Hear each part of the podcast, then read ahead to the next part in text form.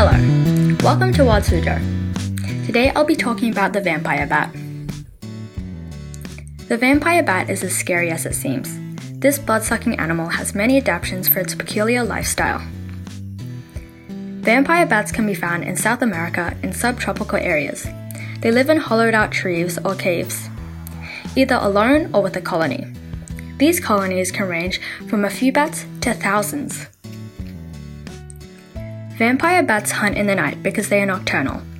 Unsurprisingly, these animals feed on blood, hence the name. They have amazing eyesight and a heat sensor in their nose to help find blood.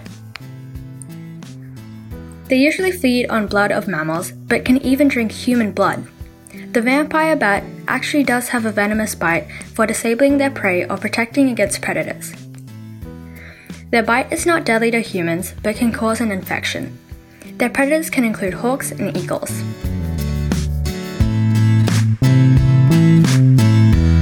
Do you think there are any other animals quite like the vampire bat? The Wild Suzhou I'm Palm Tree, and thank you for listening.